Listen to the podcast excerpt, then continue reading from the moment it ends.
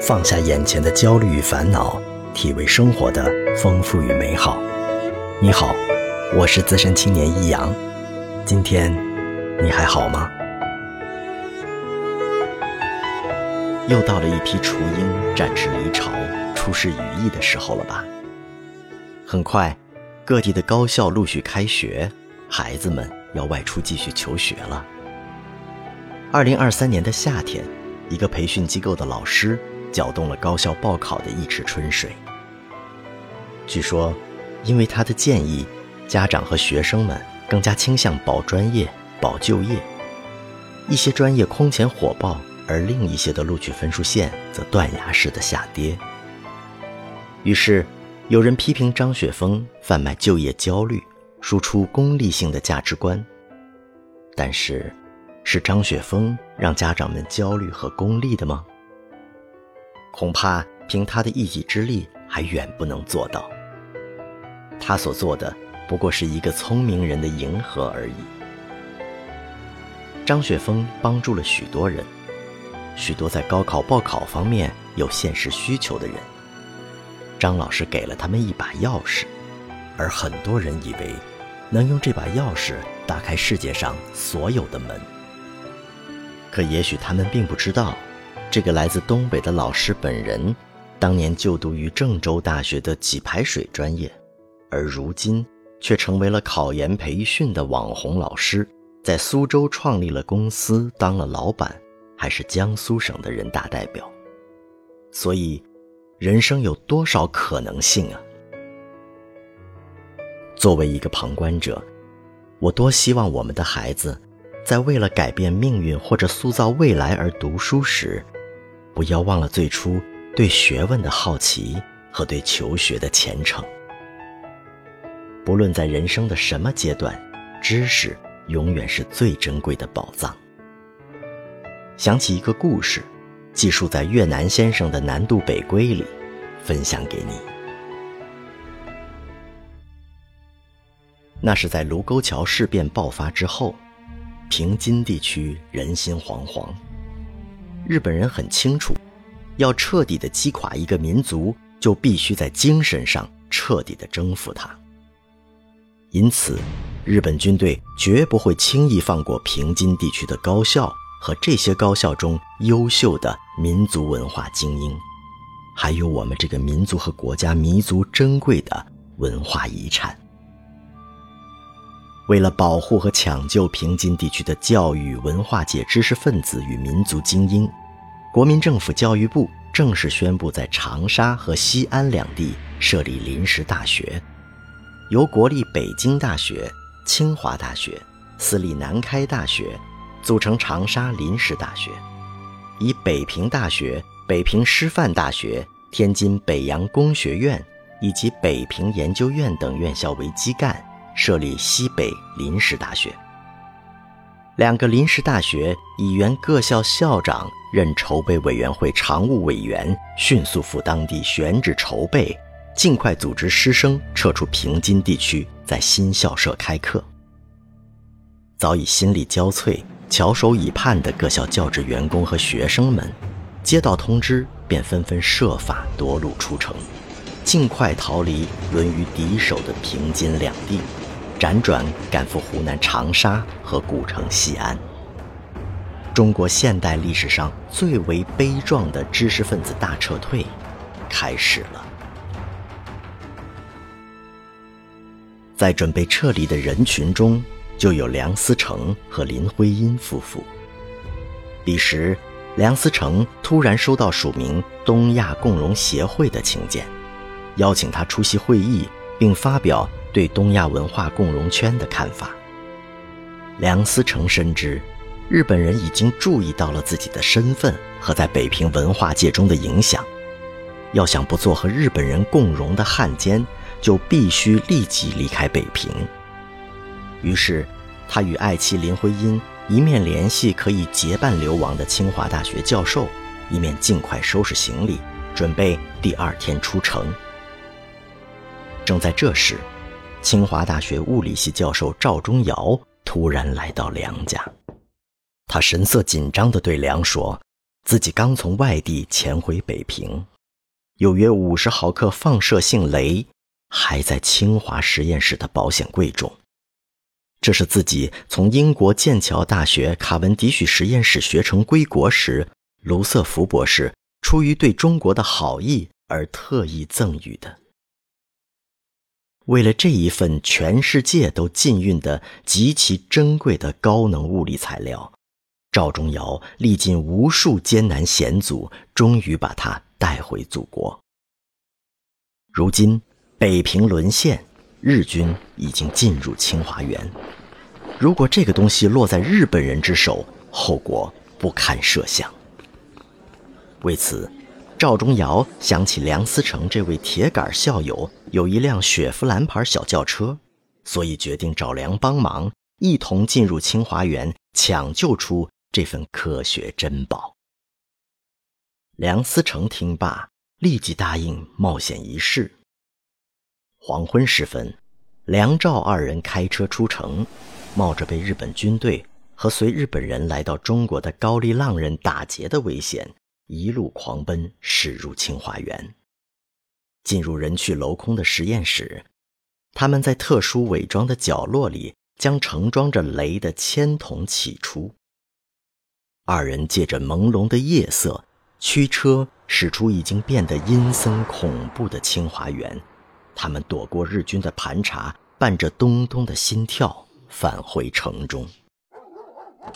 赵忠尧在一个偏僻的胡同下车后，携带着这份珍宝，悄然隐入夜幕，不见踪影。梁思成将车开回家中，顾不上吃饭。与林徽因一道收拾家事，仓皇中除了必须携带的几箱资料和工作用品，生活方面只带了几个铺盖卷儿和一些随身换洗的衣服，其他所有的东西，包括梁思成心仪的小轿车，不管贵重与否，一概弃之不顾了。国破家亡，英雄末路。心中自有说不出的凄楚与怆然。一九三七年九月五日凌晨，梁思成夫妇携带两个孩子和孩子的外婆，与清华大学教授金岳霖及另外两位教授走出了自己的住所，也就是北总部胡同三号院的大门。这个时候，北平的情形是，东面。有日本傀儡冀东防共自治政府伪军万余人驻守，北面的热河集结着大量日本关东军，西北面的察哈尔有伪蒙军约四万人驻防。三面受困的北平只剩下向南的一条通道——平汉铁路，而这条紧挨卢沟桥的交通大动脉，由于战争爆发被切断，流亡的路。只有从北京乘车到天津，转水路绕到南下。许多年后，梁林夫妇的儿子，当时只有五岁的梁从诫，道出了凄风苦雨中离别北平的情形。临行的那一天，应是一个特别悲凉的场面，但我什么都不记得了，倒记住了。在去天津的火车上，坐满了全副武装的日本兵，我们竟然和他们挤在一节车厢里。爹爹闭着眼在那里假寐，我却极有兴趣的在那里观察日本兵手里的真枪。一个日本兵冲我笑笑，还招招手，我就挨了过去。他让我摸摸他的枪，正在我十分兴奋的当，只听见背后一声怒吼：“小弟！”回来！一回头，爹爹正怒不可遏地瞪着我。我不知道自己做错了什么，吓得半死，不敢再看那个日本兵，赶紧挤回妈妈身边。就这样，我们告别了北总部胡同三号。到达天津后，梁思成一家和清华的金岳霖等稍事休整。然后乘盛京号轮船到青岛，再由济南、郑州、汉口，最后到达长沙。在天津上船前，梁思成无法预料自己和家人的前途命运，于是就把他此前用英文写就的几篇关于发现古建筑的学术论文，与林徽因写的信一同寄给美国的朋友费慰梅，请他设法把自己的心血之作在国外发表。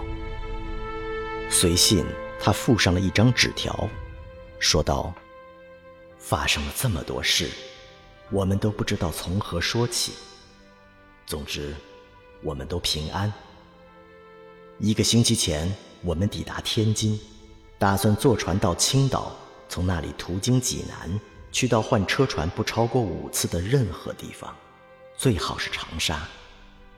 而这期间，尽可能不要遇上空袭。”等到战争打赢了，我们就可以结束逃难生涯了。且将怀想寄清风，明月依依送远客。惨淡的星光照耀下，梁思成一家与金岳霖等经过近二十天的奔波，总算到达了长沙。此时，流亡的北大、清华、南开等高校的教授、学生以及部分家属。几经辗转，纷纷来到长沙，相聚于这个对大多数人来说属于陌生的地方。大家相互见面，自是感慨多多。当初在北平夜幕中与梁思成分手的赵忠尧，把盛装雷的铅筒放在一个咸菜坛子里，夹杂在逃难的人群中向长沙进发。为了躲避日本军人与伪军的盘查。他绞尽脑汁，昼伏夜行，一路风餐露宿。他几乎丢掉了所有的行李，只有手中的咸菜坛子与他形影不离。当破衣烂履、蓬头垢面的赵忠尧在离开北平一个多月后，拄着一根木棍，手提咸菜坛子，晃晃悠悠地来到临时大学办事处报道时，工作人员认为他是一个乞丐。未加理睬。待这个乞丐将坛子慢慢放下，声称要找梅校长单独说话时，梅贻启正从内室出来送客。赵忠尧一声低沉沙哑的“梅校长”，梅贻琦先是一惊，继而泪水涌出了眼眶。赵忠尧。得知梁思成、林徽因一家已经抵达长沙，便专程登门看望和拜谢。期间，遇到了许多梁家的朋友和清华的熟人。大约十几天后的一个傍晚，两位从南京来的学者又主动找上门来。梁思成夫妇一看，大为惊喜。来人一是老友李济，一是自己的弟弟梁思永。这些来自沦陷区的朋友相聚一堂，百感交集。除了寻找一点家庭的温暖，更多的是怀着抗战的热情与对沦陷区亲人的牵挂，抒发胸中快垒，预测战争局势和中国的未来，真是别有一番滋味在心头。